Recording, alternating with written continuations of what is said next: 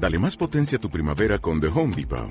Obtén una potencia similar a la de la gasolina para podar, recortar y soplar con el sistema OnePlus de 18 voltios de Ryobi desde solo 89 dólares. Potencia para podar un tercio de un acre con una carga. Potencia para recortar el césped que dura hasta dos horas. Y fuerza de soplado de 110 millas por hora. Todo con una batería intercambiable. Llévate el sistema inalámbrico OnePlus de 18 voltios de Ryobi. Solo en The Home Depot. Haces más. Logras más. Investigaciones.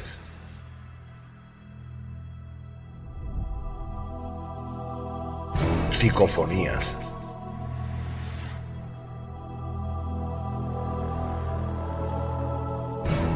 Relatos. Leyendas. Testimonios ocultos.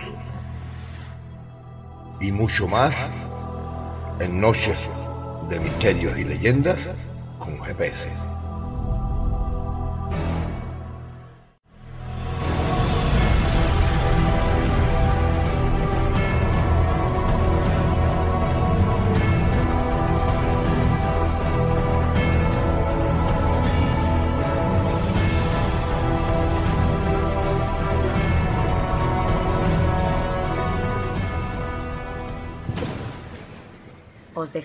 Nuestros medios de contacto. En Facebook nos encontraréis en la página Fenómenos Paranormales-Grupo GPS. La página donde podréis escuchar todos nuestros programas, Noches de Misterios y Leyendas con GPS. Nuestro blog, donde podréis encontrar tanto los relatos escritos por nuestro compañero Lodenzo Cabezas como los vídeos de nuestras investigaciones de campo, es Grupo Parapsicología de Sevilla blogspot.com.es Nuestro correo electrónico, donde podéis contarnos vuestros casos, sugerencias y comentarios, grupo para psicología sevilla.com y nuestro número de teléfono es el 605 19 26 04.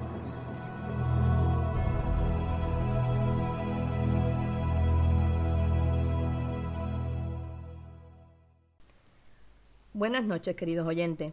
Esta semana os traemos un programa muy interesante. En primer lugar, os vamos a hablar de una investigación privada que hicimos Grupo GPS en el año 2013, en un barrio sevillano, el Cerro del Águila.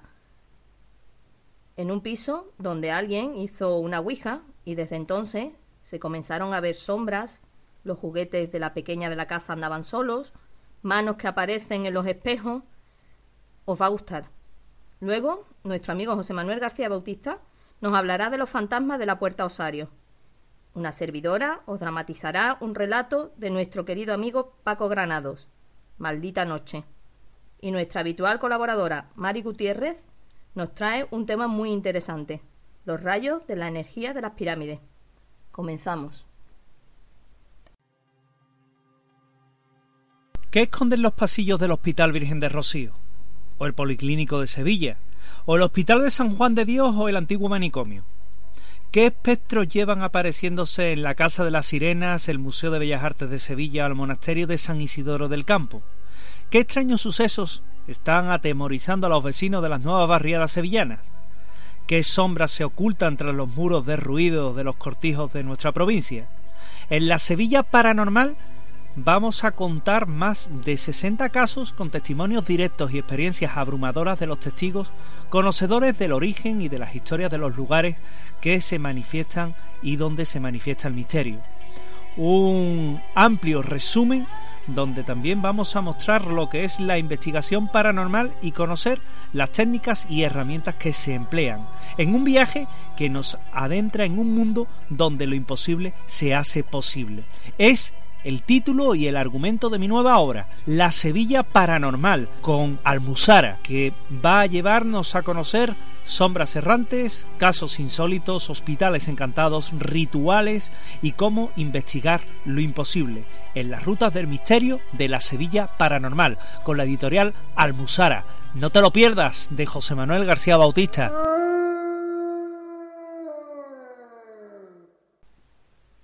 Bueno, pues comenzamos con la, la investigación. Una investigación que se hizo en el 2013 y que la conocimos gracias a nuestro amigo José Manuel García Bautista.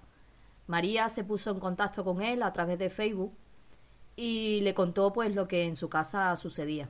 José Manuel, por, por motivos de cercanías, porque somos de, de por aquí, del barrio, eh, nos dice que si nos podemos acercar y hacer una primera entrevista con, con María, que la nota desesperada y un poco agobiada por lo que en su casa sucedía. Llegamos una tarde, Lorenzo y yo, y nos esperaban un matrimonio con sus dos hijas y su nieta, que también vive allí en esa casa. La verdad es que la, la situación lo- se veía que lo estaban pasando bastante mal y como es normal, pues le preguntamos que desde cuándo sucedía aquello, ¿no? Y que nos pusiera en antecedente de, lo que pasaba en aquella casa. María nos cuenta eh, que ella normalmente, ah, y aquí hay muchos vecinos que la hacen, eh, se deja la llave de tu casa a un vecino por si pasa algo, ¿no? Porque si estás fuera o porque te vas unos días fuera de descanso, de viaje, se suele dejar la llave por si pasara algo, un incendio, un, no lo sé, un regalas plantas, cuidar un animalito. Entonces María nos cuenta que ella le, eh, deja su llave de su casa a una vecina. Esta vecina eh, se va, María se va a veranear y esta vecina tiene la llave en su casa. Otra vecina de otra planta que no es, no es la, la vecina donde dejó María la llave, eh, bajó a casa de esta otra y cogió la llave de, de la casa de María. Entró en su vivienda y resulta que hicieron una ouija. Una ouija que, claro, al no cerrarla bien y al no entender eh, cómo hacer una ouija, pues dejaron allí dentro algo que, que bueno, que no, no era bueno, ¿no?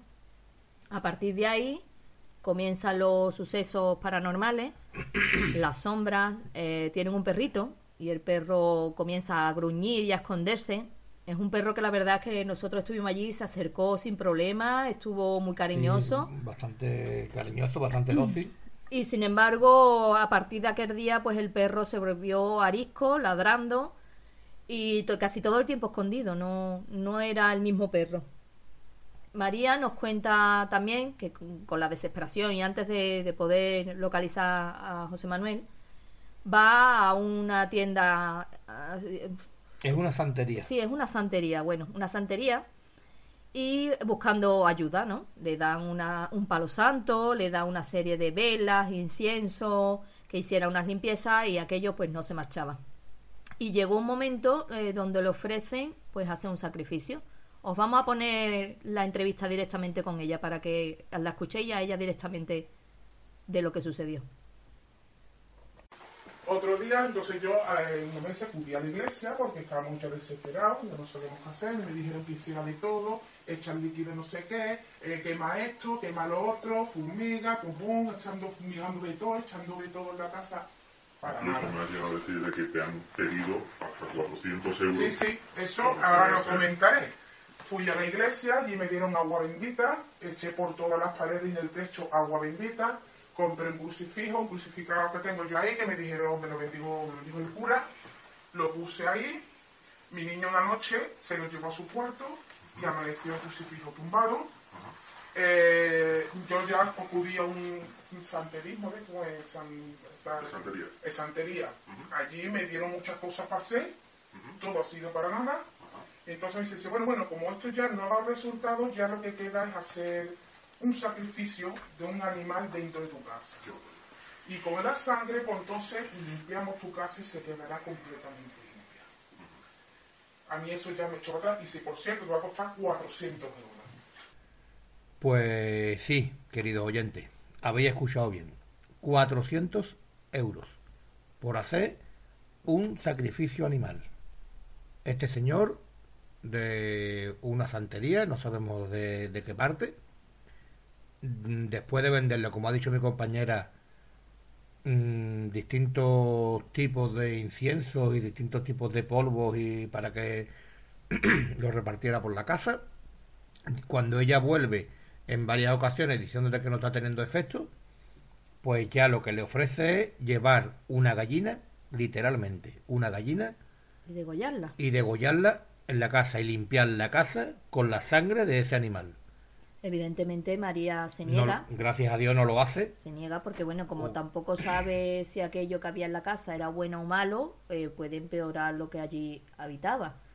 Entonces decidió eh, el no hacerlo y el buscar otro tipo de ayuda, que era eso, ponerse en contacto con algún grupo o con alguien que la pudiera ayudar a, a saber qué es lo que quería, eso que estaba ahí, o cómo podía mm, echarlo sin tener que llegar ni a esa cantidad de dinero, ni evidentemente llegar a un sacrificio animal. También hay que recordar, estoy recordando también esta investigación, hay que decir que tenemos muy buena amistad con esta familia hoy en día, sí, sí. que seguimos en contacto, esta, esta investigación sigue abierta, Mm. que tenemos pensamiento de volver en las próximas semanas. Sí, vamos, se llevaron, una vez que terminamos la investigación, eh, se- aquello se calmó. o- Es anecdótico decirlo, pero hay que decir que cuando estábamos grabando este programa, precisamente te ha Sí. mandado un WhatsApp. esta, te ha la mandado un. WhatsApp esta, esta chavala para, para contarte novedades del caso y preguntarnos que ahora que tenemos mm, más aparatos nuevos, tenemos Rembo, tenemos cámaras de visión nocturna, tenemos unos aparatos que no teníamos cuando fuimos hace cerca de cuatro años ya, tres años y algo, y vamos a volver muy prontito, muy prontito para, para realizar una investigación de campo más completa y más profunda Sí, en vamos. su casa. Y me estoy recordando ahora que estamos hablando del detalle de la de una amiga de ella, una, una vidente, una sensitiva más Sí, bien, sensitivo. que fue a su casa alertada por una de sus hijas, por su hija mayor, que es la que le cuenta lo que está pasando. Y esta chavala, tal como cruza la, la puerta de la casa, sufre una agresión y bastante grande. Tenemos el audio para, para ponérselo. Lo de la chavala. Ah, de la chica esta. Ella es mm, presiente, no lo ve, pero a ella sí le toca. Nota cuando le rozan, porque el día ese que vino, todo fue a atravesar la puerta y hizo, ¡ay! Todo fue a atravesar, entrar en la casa. Y dice, ¡ay! Digo, Yolanda, ¿qué te pasa? ¡ay! Que no estaba aquí. Digo, a ver qué te pega. Levanté el chaleco y le había cruzado las patas. Que ahora lo van a ver. Mira, no se nos quedaba yo estoy tan nerviosa, perdí, digo, Dios mío, ¿esto qué es lo que es? Se llevó con por con los verdugones en la espalda y vamos, y se sentó ahí, como ya cuando había hecho eso, y se pone, pues está aquí, Entera, vamos, de hombro a riñones, vamos. contándonos nuestra amiga María mm, esta, esta agresión que sufre la, la chica amiga de la familia, que es sensitiva, y nos enseña la foto, bueno, pues mm, en ese mismo instante, una persona que venía invitada a esta investigación mm, me pregunta y me dice, Loren, ¿tienes ahí la cámara de fotos? Digo, claro. Digo, está aquí, la tengo en la mano. Y dice, bueno, pues ven conmigo un momento al cuarto porque me duele mucho la espalda, creo que me han, que me han arañado. Fuimos, se levantó el chaleco y efectivamente tenía, y además como se suele conocer en términos mm, de fenomenología o términos parapsicológicos, eh, se suele conocer como el tridente, el tridente, perdón, o El símbolo de la Mm. Trinidad. el símbolo de la Trinidad, la marca de, de Satanás, la marca del diablo, que son tres arañazos y además eh, podéis ver la foto en nuestro blog, Grupo para Psicología de Sevilla, blogspot.com.es, en el apartado febrero de 2014, que es cuando subimos la, esta investigación al blog, y hay dos fotografías, la de la izquierda es la de esta persona que venía con nosotros, y la de la derecha es la de la chavala amiga de la familia que es sensitiva. Podéis ver los arañazos que, que sufren estas dos personas a, bueno, a distintos días y todo. No tiene nada que ver una... Y sin saberlo, porque el que nos acompañaba venía sin saber la información siquiera de, de lo que ayer sucedía, vamos. La verdad que es impactante. Os invito a todos que entréis en nuestro blog y, vere- y veréis la foto que, que os va a dejar boquiabierto. Hay que decir que seguimos con la investigación. Nos vamos hacia la habitación de, de María. y eh, allí nos cuenta ella que en una de las esquinas pues suele ver una sombra.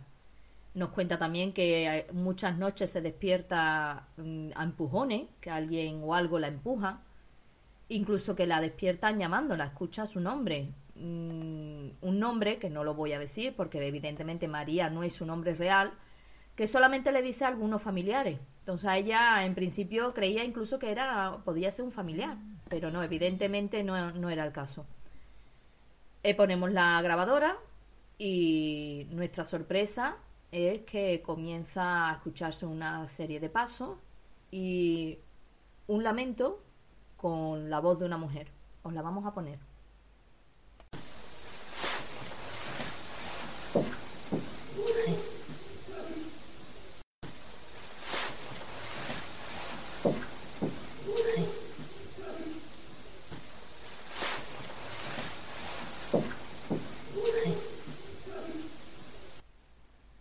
También hay que decir que cuando ya decidimos recoger la grabadora de la habitación de María y pasarla a la habitación de una de las hijas, encontramos otra, se escuchan mis pasos y el, coger la, la grabadora de la cama y se escucha una voz que dice en dos ocasiones hija.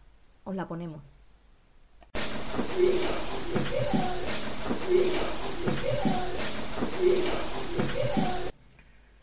También ahora mm, recordando los audios mm, y poniendo los audios estos que hemos recogido tanto en, en la grabadora como en la sesión de Spirit que hicimos, hay que recordar que esta familia mm, nos cuenta lo, lo, mal que lo pasan y lo mal que lo llegan a pasar todas las horas que están dentro de la vivienda.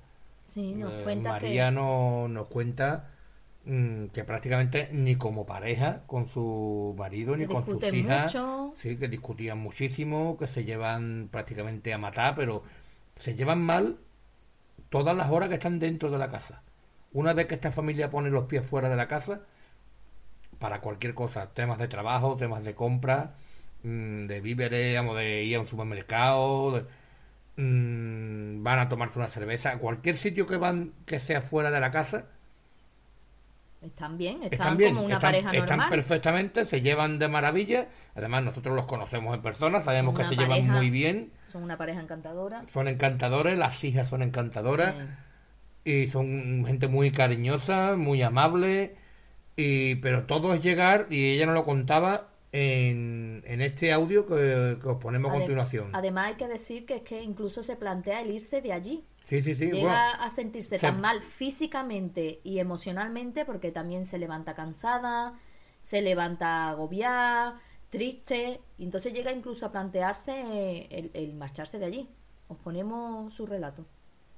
No tenemos ganas absolutamente de nada, ni marido yo como pareja, nada, nada, nada. Y a él le molesta que eche la vela y a mí me molesta que eche la verdad. Y estamos en la calle y y yo hay veces que a él le digo, digo, no quiero entrar en casa. Es que me, me echa para atrás, no quiero, yo no quiero entrar en casa. Y, vámonos, pero no que vamos, yo no quiero entrar, que no quiero entrar. Muchas veces me ha pasado, que no quiero estar en mi casa. Ahora, a continuación de, de esta misma entrevista que estáis pudiendo escuchar de primera mano, lo que esta familia atormentada nos cuenta, pues hay que decir que, bueno, teníamos la entrevista grabada, una entrevista que se grabó para un programa de radio, pero no, la, no lo habíamos analizado el audio como tal. Mm, habíamos analizado los audios de las grabadoras. Claro, las grabadoras en sí, no, no las entrevistas. Las entrevistas, como sabíamos lo que habíamos hablado. Claro, pues no. Pues hasta ahora, para recordar y poder mm, llevar a los oyentes el caso. Claro. Pues hemos vuelto a escuchar la, lo que es la, las preguntas y la, el testimonio. hay que decir que se han colado mm, muchísimos audios. Muchas más que la, Muchas más psicofonías y audios de, que en las sesiones que, realizamos. Es verdad.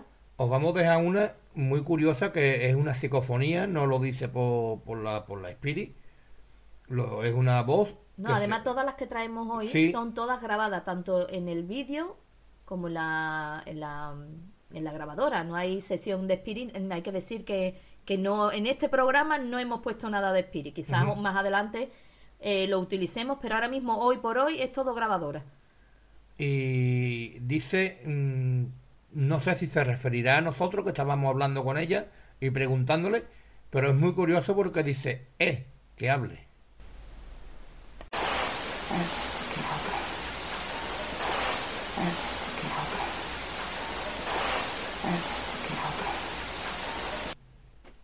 Ahora de la habitación de matrimonio os vamos a ir haciendo un pequeño recorrido por lo que es la, la casa de estos amigos y nos vamos a ir hasta la habitación de la niña, de su hija más, más pequeña, de las dos, la más pequeña, en la que hay que decir que esta familia nos cuenta que juguetes se activan por la noche, aún sin tener baterías.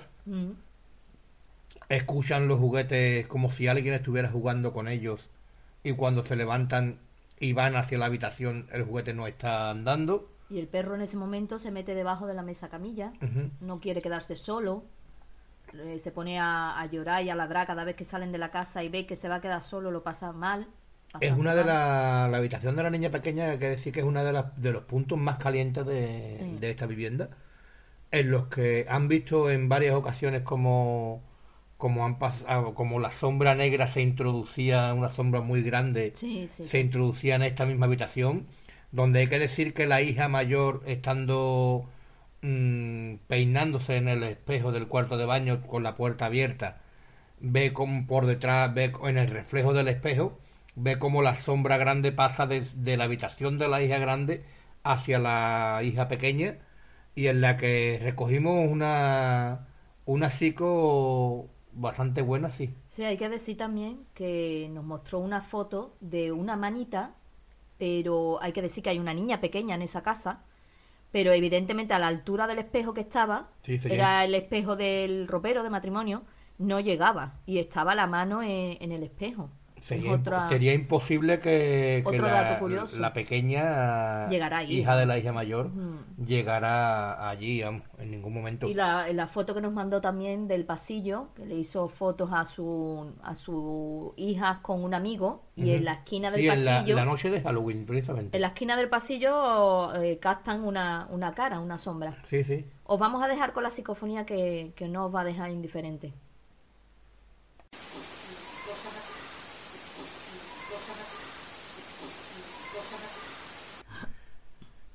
Esta psicofonía que, que os hemos traído, eh, os la hemos querido poner sin decir lo que, lo que decía, pero bueno, creo que, que haga falta, porque se puede catalogar de, de clase A. Se escucha perfectamente como la voz de un niño. Dices quiero jugar. Y no es la única, aunque sean, aunque son las más impactantes, ¿verdad? Mm. Porque yo creo que por muchos años que lle- llevamos nueve años en el mundo del misterio, y yo creo que por muchos años que llevemos, siempre cuando escuchas en los cascos, cuando estás analizando los audios en los vídeos, en las grabadoras, las grabadoras analógicas, cuando estás escuchando los audios y sale la voz de un niño, no hay una cosa que más impresione que eso. Mm. Siempre son Además, la- la de los niños. Además, bueno, quizás ese niño es el que mueva los juguetes de la nieta, quién sabe. No es el único, eh, la única psicofonía que tenemos ahí en esa habitación. Eh, captamos otra, una voz de una niña que dice, mírala. ¿Os lo vamos a poner? protección.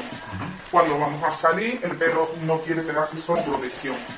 Cuando vamos a salir, el perro no quiere quedarse solo protección. Cuando vamos a salir, el perro no quiere quedarse solo Y para terminar, os hemos dejado una última psicofonía, que es de, la- de las más impactantes, Sí, eh, sí. porque ella recuerda, esta familia nos, ha- mm, nos hace ver que lo que tiene en su casa es una cosa dominante, una cosa Mm. que, que agrede, una cosa que, bueno, que parece traído de lo más profundo de- del más allá una sombra negra, que todo lo que, todas las características que tiene es de ser una energía mala, Mm. una energía negativa. Y, y esta psicofonía dice mucho de eso porque mm, nos dice, creemos que es a nosotros, que Y nos además dice, se me escucha a mí y está sí, sí, hablando. estás tú hablando y se escucha por atrás como la voz de un hombre, dice, vengan ya. Sí, sí, mandándonos a, a donde él estaba. Os la ponemos.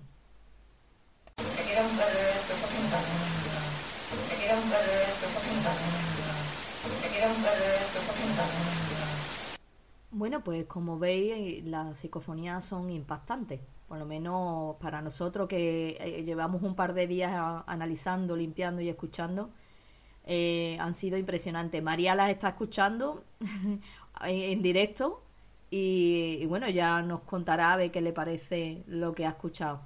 Eh, os vamos a dejar ahora con la investigación de José Manuel García Bautista con los fantasmas de Puerta Osario. Puerta Osario, exacto. Os dejamos con él. Legalizar el contrato de su alquiler ha sido un error, señor Russell. ¿Cómo dice? Esa casa jamás debería haber sido alquilada. Ha sido una equivocación. La señorita Norman actuó precipitadamente. ¿Qué puede objetarse? Esa casa no debe ser habitada. Nadie ha podido vivir en ella. No quiere que la habite nadie. Fue un buen amigo el encargado de trasladarme al próximo escenario de mi investigación.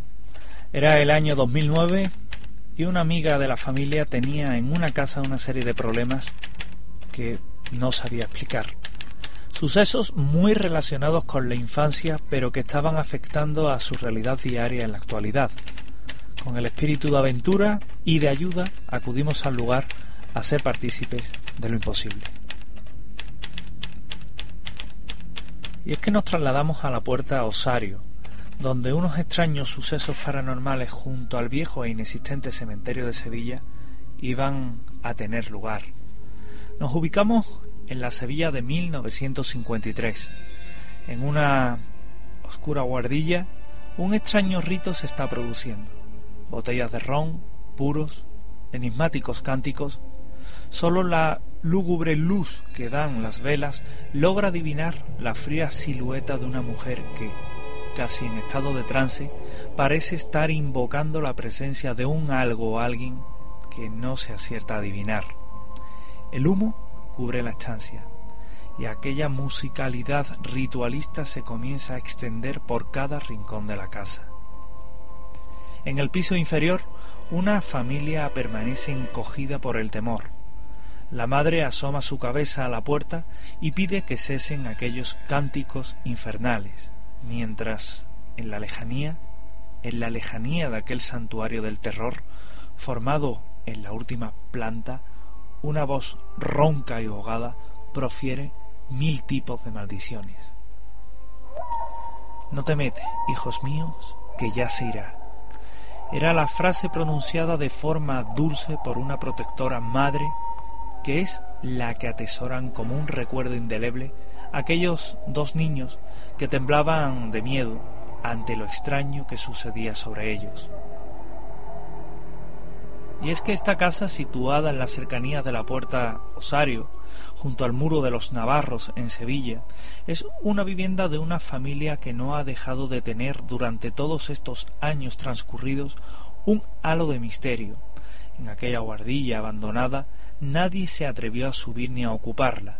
Tan solo, en época de exámenes, era fugazmente habitada y siempre con la incómoda sensación de estar siendo observado.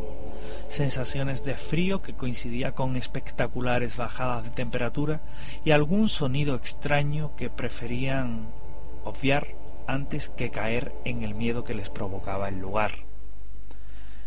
En la zona donde se edifica la vivienda está situada donde, antaño, se ubicaba la llamada Puerta del Osario, llamada así por estar ubicada en las proximidades de uno de los cementerios que quedaban extramuros de la ciudad de Sevilla, uno de aquellos cementerios que fueron devorados por el crecimiento de la ciudad que alojaba los restos de miles de sevillanos perecidos en las diferentes epidemias mortales que asolaron durante el siglo XVII a la capital sevillana.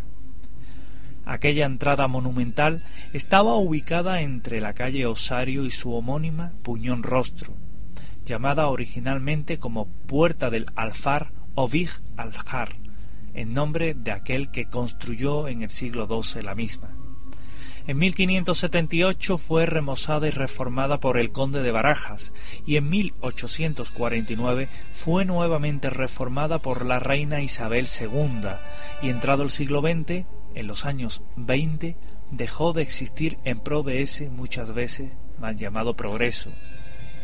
El muro de los navarros recibe el nombre de los escasos vestigios que le quedan a la ciudad de aquella muralla que rodeaba la ciudad y que marcaba su término, quedando perfectamente definidos sus límites para el historiador y su recorrido siendo ya parte de la historia de Sevilla. Pero comienzan los hechos insólitos e inexplicables. Así, en torno a aquel muro crecieron multitud de viviendas, la de nuestros protagonistas, por ejemplo, que más de un siglo más tarde, que más de un siglo de existencia después, se construyó hacia 1830 y en 1870 se realiza el forjado de la puerta de entrada a la misma, quedando patente su fecha por la inscripción en forja que lleva la misma. Durante y desde su construcción y en diferentes inmuebles de la zona se ha hablado de extraños sucesos y fenómenos anormales que ocurren para muchos en su interior. Es la influencia del viejo cementerio, dicen, que crecía próximo al muro. Para otros es debido a las almas desalojadas de los muertos que no han podido reposar eternamente en aquel lecho mortuorio para los menos son viejas leyendas a las que no atienden porque aún no les afectan. Sea como fuere, es un hecho innegable que en la zona han sucedido diferentes hechos extraordinarios que siempre tuvo que ver con la aparición de restos óseos al construir nuevas edificaciones. En aquella casa vivía la familia Ortiz Rodríguez. Tenían dos hijos y nos ubicamos aquí en la década de los cincuenta y un acontecimiento iba a anular su vida. Una tía, hermana de su madre, se iba a mudar a aquella casa a vivir con ellos. Los primeros años de aquella tormentosa relación iban a transcurrir plácidamente.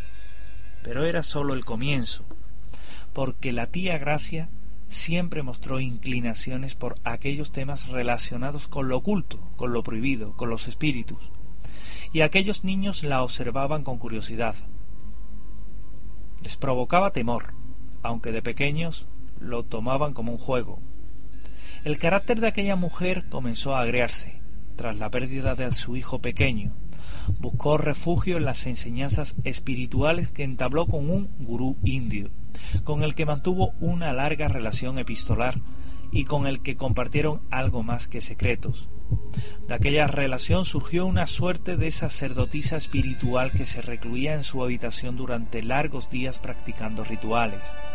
Posteriormente comenzó un aprendizaje y práctica de rituales afroamericanos, de santería cubana e incluso prácticas de vudú.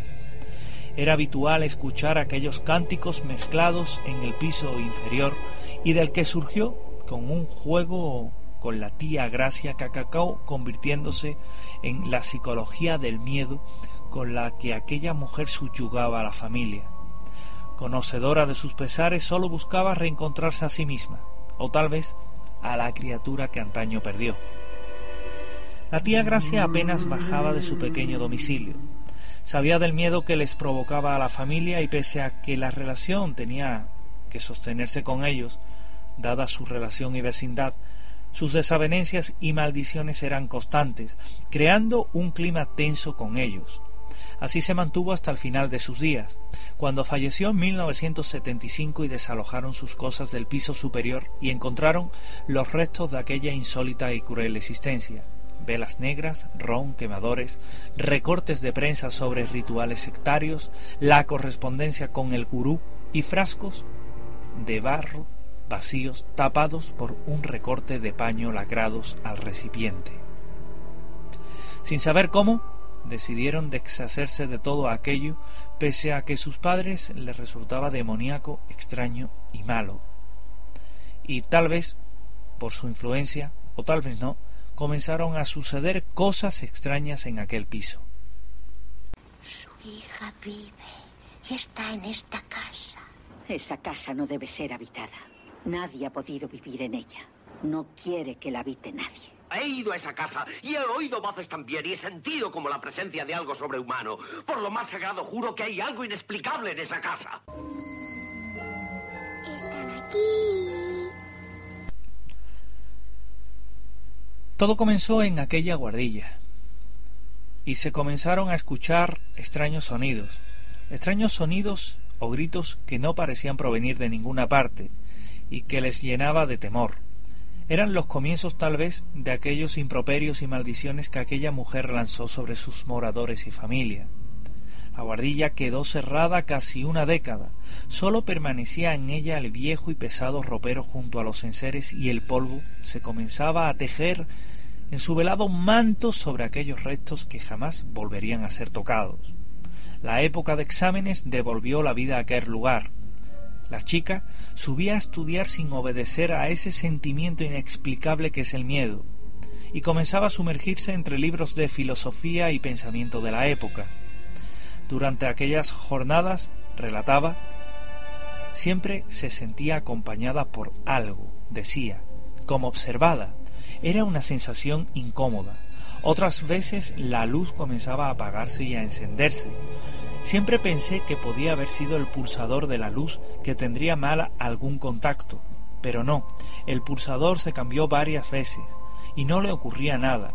Otras veces la temperatura bajaba mucho y entonces me tenía que ir de allí porque no se podía estar. Era imposible. Pese a que el recuerdo de la tía Gracia siempre estuvo en mi cabeza cuando ocurrían esas cosas, prefería no dejarme llevar por la sensación de miedo.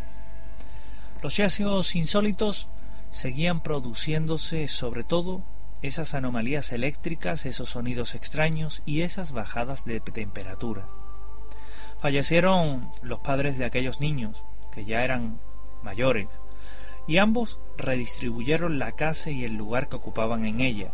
La chica ocupó la habitación de sus padres y el chico la que ubicaba junto al salón. Una noche estaba en la cama. No podía conciliar el sueño y pensé en mi madre. Se me vino a la memoria las maldiciones que lanzaba la tía. No sé si fue casualidad o no, pero la luz que daba la escalera que subía al piso superior se encendió sola. Pensé que aquello no podía ser, pero seguía pensando en todo aquello, en mi madre, en mi tía, y la luz parecía responder a los pensamientos que tenía. Pasó algo muy raro con aquella luz aquella noche. Los fenómenos se acrecentaron cuando en la habitación contigua se escuchó un ruido, un ruido seco que les llenó de temor. Con cautela se acercaron a la habitación, abrieron la puerta y tras ella apareció la silueta muy reconocible de su padre, fallecido hace años, en una esquina de la cama y de espaldas a la puerta. La sensación fue tremenda, decían. No esperábamos aquello. Quizás algo que se hubiera caído, algo que se hubiera roto, pero aquello fue una sensación brutal. No tuvimos miedo. Era como si estuviera allí para protegernos de algo o de alguien. Era como una llamada a la tranquilidad, quizás para todo lo que estaba sucediendo allí arriba. Allí estaba, sentado en la cama, para desvanecerse, fue un choque de sentimientos, un choque de emociones, un choque de imágenes. Pero era inequívoco. Estaba allí mi padre, sentado en aquel pico de la cama del lugar donde pasaba tanto tiempo. Recordaban con ternura y amargura ambas cosas.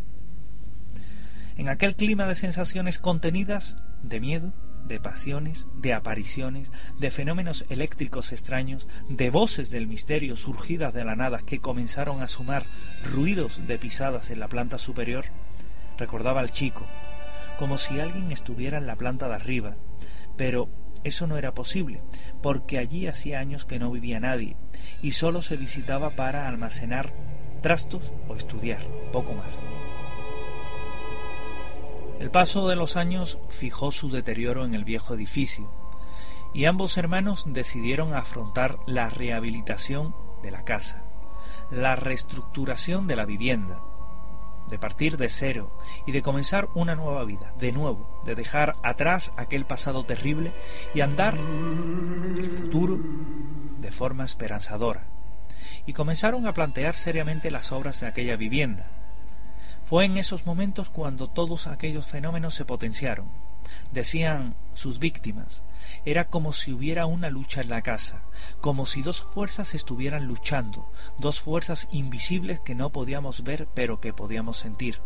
Una, llamémosla maligna, que habita en el piso superior, la guardilla, y que parece querer bajar a hacernos algo malo, quizás daño. Y otra, entidad protectora, que nos protege de aquel mal, nos decía la chica. Su hermano proseguía contándonos. No sé si será especular o no, pero esa fuerza maligna que tanto nos asusta está aquí adentro, y creemos que se trata tal vez de la tía Gracia, y otra fuerza protectora que creemos que pudiera ser mi padre. Y comienza la investigación. La primera vez que llegamos al lugar, llamamos sobre todo y llamados por la familia, lo hicimos de la mano de un investigador local, conocedor del caso y de los acontecimientos que en ellos se sucedían a la par que con cierto grado de amistad con la misma. Él nos sirvió de guía por un lugar cuyo avatar suponía un nuevo reto a la investigación. Escuchamos atentamente el relato de aquellas dos personas, cuya infinita amabilidad con nosotros es de agradecer, relatándonos sus experiencias y creencias, y comenzaron las jornadas de investigación en todo el edificio, al principio con pocos resultados, para posteriormente ir tomando indicios de la extraña actividad que allí se producía.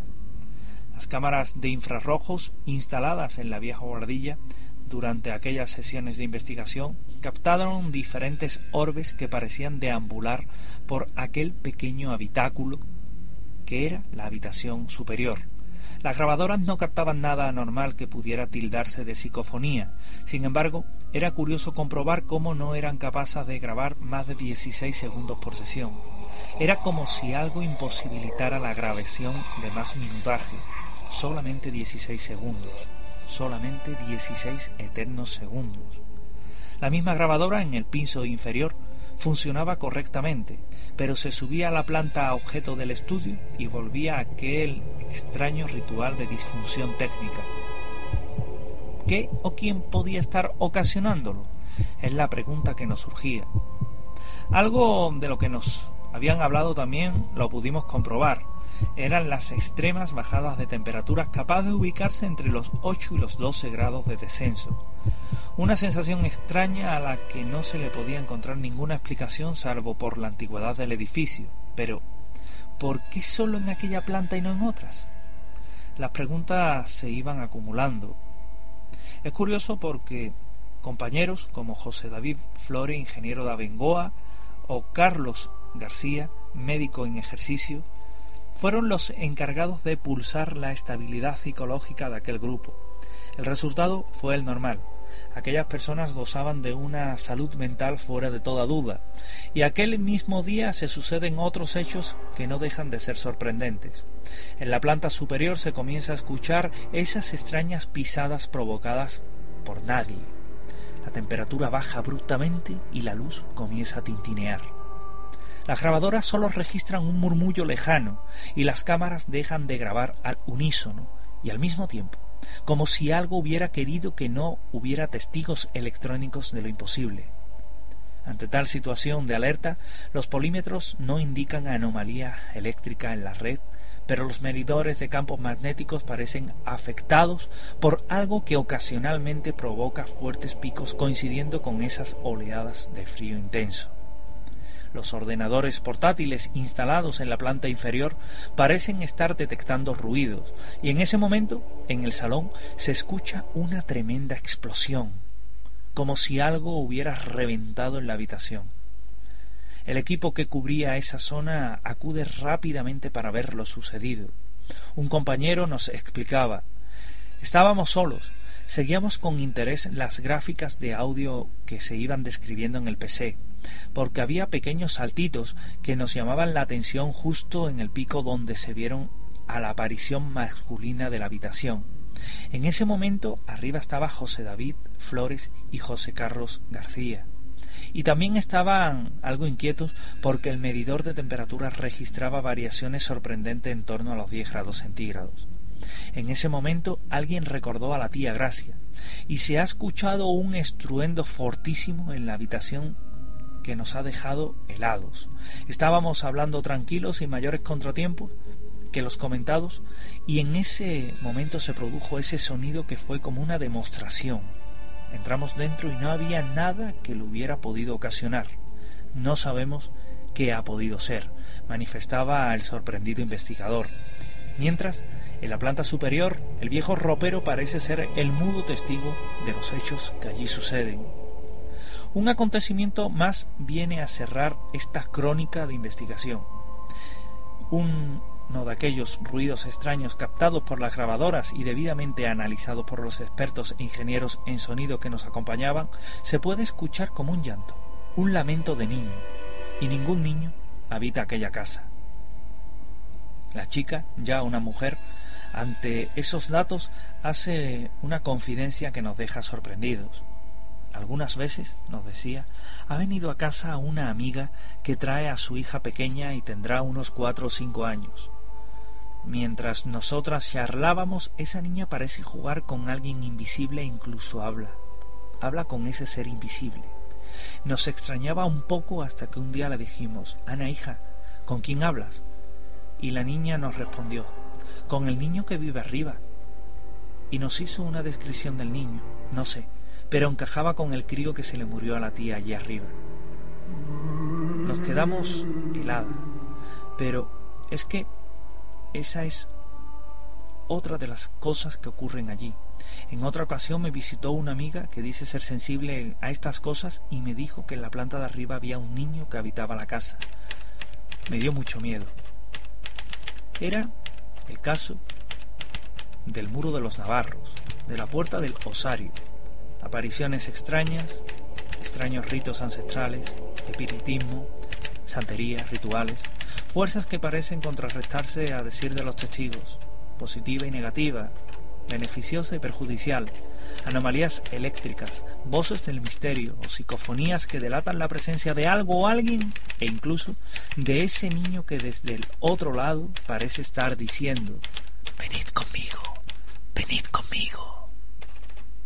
Son los extraños sucesos que ocurren en esta vivienda que se ubica cerca del viejo cementerio junto a la puerta del osario. Ahora, después de esta impresionante investigación de nuestro compañero y amigo, investigador, locutor, periodista, no sé cuántos adjetivos habría que, ponerle, escritor, de todo, eh, José Manuel García Bautista, vamos a dar paso a ya la, la sesión que estáis acostumbrados semanalmente de relatos de terror. Este relato también es de un buen amigo, de Paco Granados, y como siempre dramatizado por nuestra compañera Mari Carmen Bravo, que se titula Maldita Noche. Maldita Noche, de Paco Granados. Comenzaba una nueva semana, y Carlos y Marco ya habían despedido de su familia. No sabían cuándo volverían a verlas debido a su trabajo de camionero. Lo mismo, tardaban una semana que un mes en volver a verlas. Carlos tenía dos hijos, un niño y una niña.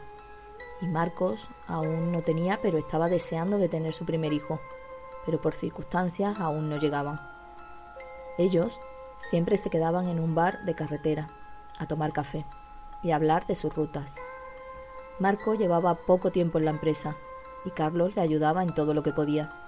Eran muy buenos amigos y Marco le estaba muy agradecido a Carlos fue el que le consiguió el trabajo de camionero, algo que a Marco le fascinaba. Era su gran ilusión, poder conducir un camión y él disfrutaba. Pero la empresa no pasaba por su mejor momento y daban más horas de la cuenta, lo que el cansancio hacía mella en los dos. Marco se despidió de Carlos. Tenía una ruta larga y quería llegar temprano a su destino. Carlos le dijo, De acuerdo, tírale tú. Yo también salgo en un momento. Cuando pasaron unas dos horas desde que salieron del bar, Carlos le dijo, le hizo una llamada perdida a Marcos. Era como una contraseña que tenían para saber que iban bien. y Marcos le contestó con otra perdida. Cogieron la emisora del camión y estuvieron hablando un buen rato. Y para despedirse, Marcos siempre le decía, nos vemos y no te duermas. Unos kilómetros más adelante, Marco empezó a sentir una sensación rara. Miró hacia el arcén y le pareció ver como un hombre diciéndole que redujera. Pero Marcos no hizo mucho caso. La carretera estaba muy tranquila y no había nadie. Además, el hombre no tenía ni chaleco ni nada. Él siguió su ritmo, cuando de pronto vio como dos furgonetas chocaban al final de la recta, una recta larga. Marco intentó reaccionar, pero no podía. El camión no frenaba. Se puso nervioso y no sabía qué hacer, y pensó en aquel hombre que le dijo que redujera. Y de pronto se escuchó un gran impacto. ¡Paf! Y se hizo el silencio. Carlos, que iba unos cuantos kilómetros más atrás, empezó a ver mucho jaleo en la carretera. ¿Qué habrá pasado? se preguntó. Cuando unos metros más adelante, la guardia le hacía señales para que parara. Paró y le dijeron que no podía seguir, que había habido un accidente. Carlos decidió llamar a Marcos, a ver si él estaba allí parado también, pero no tuvo respuesta. Dejó el camión Carlos parado y se acercó a ver qué había ocurrido y mientras se iba acercando, le iba recorriendo por su cuerpo una sensación que a él nunca le había pasado, cuando de repente alguien le toca el hombro por detrás. Se giró, pero no había nadie. Qué raro, dijo Carlos. Siguió su camino hasta el lugar del accidente y esa extraña sensación era cada vez más fuerte. Cuando vio el camión de Marcos allí parado, Dios, es Marco, Salió corriendo a ver qué le había sucedido y cuando lo vio estaba allí completamente destrozado. Marcos se había chocado contra otro camión. Allí estaba entre cristales y hierros envueltos, mirando para adelante, sin vida. Carlos se quedó inmóvil, blanco, le temblaba todo el cuerpo. No se le podía creer. Su gran amigo estaba muerto. Cuando reaccionó, no se podía creer cómo pudo haber sido. Era una recta larga. ¿Cómo pudo ser? Se preguntaba una y otra vez. Pasada unas semanas, Carlos se encontraba aún hundido. No se quitaba de la cabeza la última imagen que vio de Carlos, aquella maldita noche. Pero tenía que seguir adelante por su familia. Llegó el día en que Carlos empezaba a trabajar. Le costaba mucho trabajo, mucho. Pero al subirse al camión, le entró una sensación de tranquilidad. Siguió su ruta tranquilo y hasta que se fue acercando al lugar donde Marcos se dejó su vida. Ahí empezó a ponerse nervioso, cuando de pronto le sonó el móvil. Fue una pérdida. Lo miró y no había número. Qué raro, dijo. A los pocos segundos y por la emisora de radio del camión, escuchó. Tranquilo, no te duermas. Carlos no se creía aquello y decidió parar en un área de servicio que había cercana. Necesito descansar, dijo. Cuando de pronto, ahí antes de aparcar el camión, sintió un frío intenso por todo su cuerpo. Los cristales del camión se empañaron y la radio se volvió loca. ¿Pero qué pasa? dijo Carlos. Miró el asiento del copiloto y, y allí estaba sentado a su lado. Estaba Marcos mirándolo sonriente. Carlos no sabía qué hacer, si salir corriendo, pisar el acelerador del camión o quedarse quieto para ver qué pasaba. Cuando Marcos le habló. No tengas miedo. Tranquilo. Yo estaré aquí siempre ayudándote. Y se desvaneció en la noche. Desde aquella noche, Carlos ya nunca viaja solo. Bueno, pues después de este fantástico relato dramatizado por Mari Carmen Bravo, un relato precioso, terrorífico de Paco Granados, pasamos a la sesión de ya la habitual colaboradora de este programa, mm, directora de la Odisea del Misterio, Mari Gutiérrez, que esta semana nos va a hablar de un tema muy interesante, un tema titulado Los rayos de energía de las pirámides.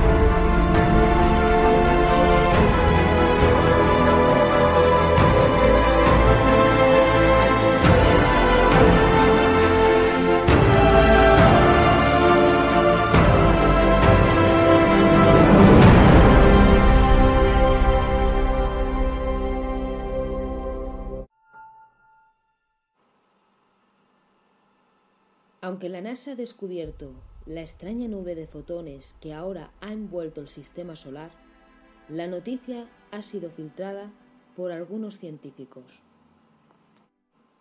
Y ahora, cuando se aproxima la ominosa nube, esta afectará al Sol y los planetas en forma mensurables.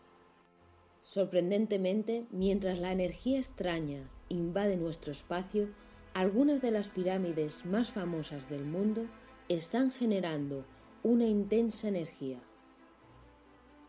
Varios incidentes increíbles de poderosos rayos visibles disparados hacia el cielo, con dirección al espacio, hacia la región en donde se encuentra la extraña nube fotónica que están bien documentadas. Al mismo tiempo, gente de todo el mundo comenzó a escuchar y grabar los aterradores sonidos, ruidos que parecen como si la propia Tierra estuviera gimiendo y lamentándose. Todos los fenómenos parecen estar centrados en la mortífera nube fotónica que algunos la han llamado un potencial evento en el espacio del fin del mundo.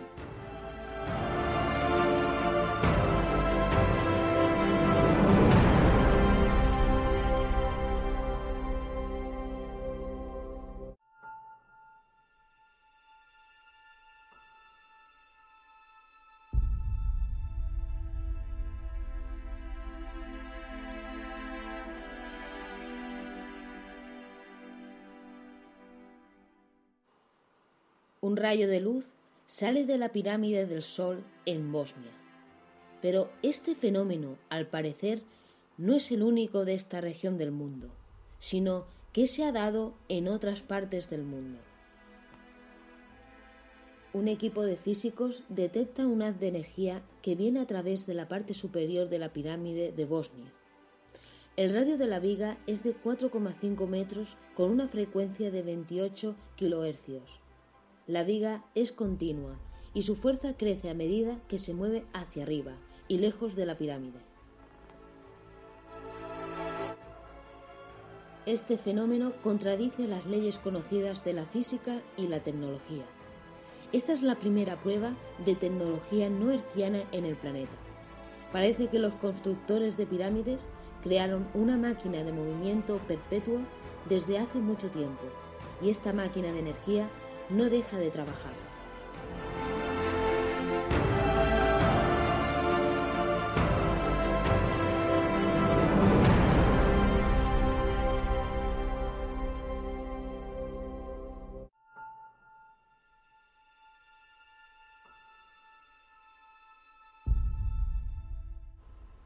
El 24 de julio del 2009, una familia de origen salvadoreño y radicada en Estados Unidos que se encontraba de vacaciones visitando los vestigios arqueológicos de Chichen Itza en Yucatán, México, fue testigo de un suceso poco común y que ha llamado la atención de los investigadores de fenómenos ovni de todo el mundo.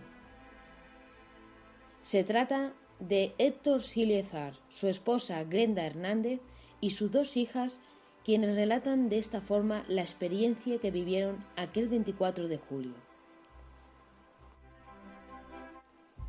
Andábamos de vacaciones e iba a empezar a llover y estaba cayendo muchos rayos.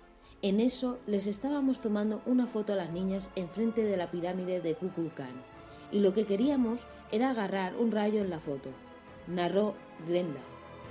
Agregó que después de tres intentos y al observar las imágenes se dieron cuenta que en una de estas aparecía un haz de luz saliendo de la pirámide hacia el cielo.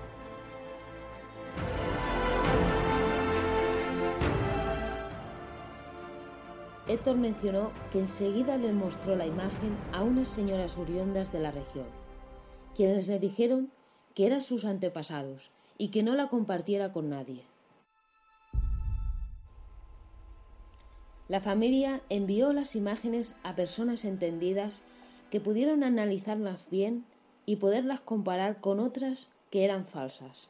Ahora os dejaré algunas imágenes sobre lo que dijeron esos expertos.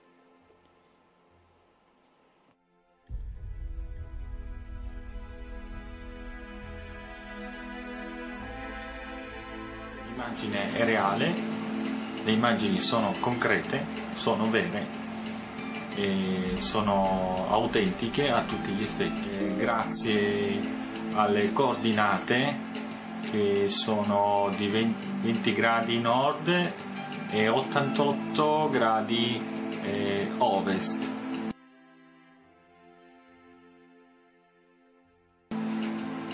E combaciano perfettamente con la zona dello Yucatan che ospita il complesso delle piramidi. Complesso. La, primera que es una secuencia, ¿sí? La segunda que es una obturación muy rápida. Y la tercera es que la secuencia es, o sea, viene con segunditos, o sea, es, es lo normal, o sea, tú, tú, estás con tu familia, ves algo interesante, toma la foto, oh, ¿sabes qué? Pónganse ustedes, eso tarda uno o dos segundos en que se acomodan, vuelves a tomar otra foto y vuelves a tomar otra foto de respaldo. Estas fotografías resultaron falsas. Los metadatos no son concluentes y el análisis muestra que fueron abiertas con un programa de manejo de imágenes, perdiendo así su formato original y su autenticidad. Entre los píxeles de la pirámide y los supuestos rayos de luz no hay concordancia ninguna. Lo que sí ocurre por completo en la fotografía del rayo luminoso de la pirámide de Kukulcán.